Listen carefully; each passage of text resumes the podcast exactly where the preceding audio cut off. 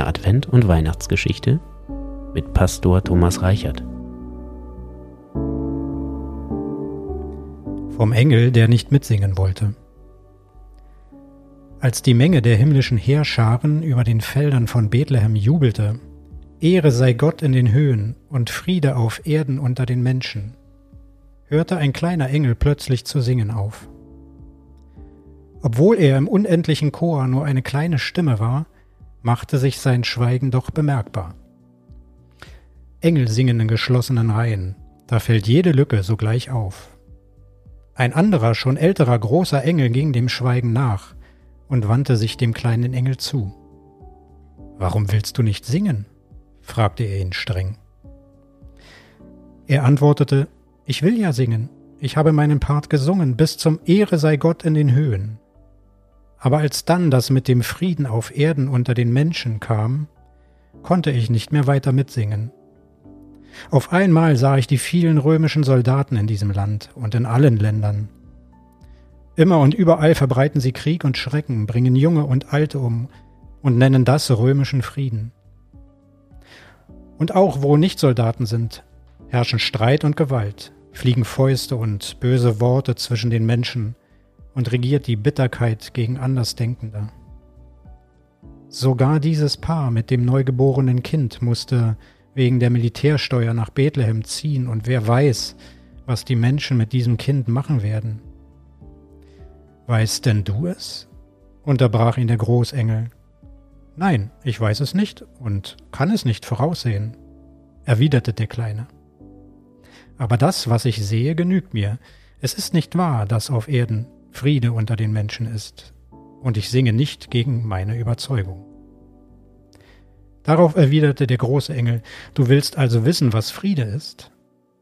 Du verstehst nicht, was in dieser Nacht in Bethlehem geschehen ist, und willst die Not der ganzen Welt verstehen? Der kleine Engel verteidigte sich. Ich behaupte nicht, alles zu verstehen. Aber ich merke doch den Unterschied zwischen dem, was wir singen, und dem, was auf Erden ist. Diese Spannung hält kein Engel aus. Der große Engel schaute ihn lange schweigend an.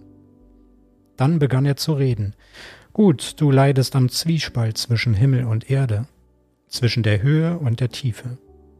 So wisse denn, dass in dieser Nacht eben dieser Zwiespalt überbrückt wurde. Dieses Kind, das geboren wurde und um dessen Zukunft du dir Sorgen machst, soll unseren Frieden in die Welt bringen. Gott gibt in dieser Nacht seinen Frieden allen und will auch den Streit der Menschen gegen ihn beenden. Deshalb singen wir, auch wenn die Menschen dieses Geheimnis mit all seinen Auswirkungen noch nicht hören und verstehen. Wir übertönen mit unserem Gesang nicht den Zwiespalt, wie du meinst. Wir singen das neue Lied. Der kleine Engel rief, wenn das so ist, singe ich gerne weiter.